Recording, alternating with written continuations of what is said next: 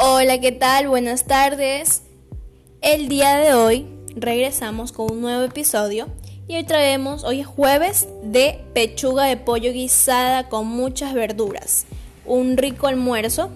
Recuerda que aquí en la descripción te voy a dejar los ingredientes que necesitas para poder preparar este platillo muy rico y delicioso. Ahora sí, empecemos con la preparación. Cortamos el pollo, si lo tenemos entero, quitamos las pechugas y los muslos de pollo eh, de la carcasa y la reservamos.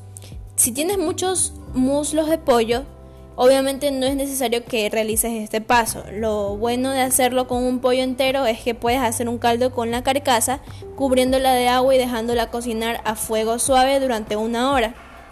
Obtendrás un delicioso caldo que podrás aprovechar para después. Ahora lo salpimentamos. En una cazuela alta ponemos un chorrito de aceite de oliva a calentar a fuego fuerte. Una vez caliente añadimos el pollo y lo sellamos por todas sus caras. No es necesario cocinarlo por dentro, tan solo sellarlo y que se tueste un poco por su cara exterior. Una vez que haya cogido algo de color, lo retiramos y bajamos el fuego. En el mismo aceite que hemos cocinado el pollo, añadimos la cebolla, los pimientos y los dientes de ajo.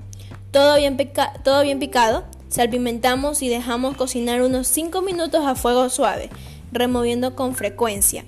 Pasado el tiempo, añadimos el tomate triturado y las hojas de laurel y mezclamos con el resto de ingredientes, cocinamos unos 10 minutos más.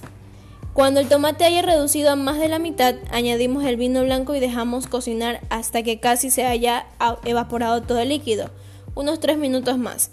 Volvemos a añadir el pollo a toda la preparación y mezclamos bien.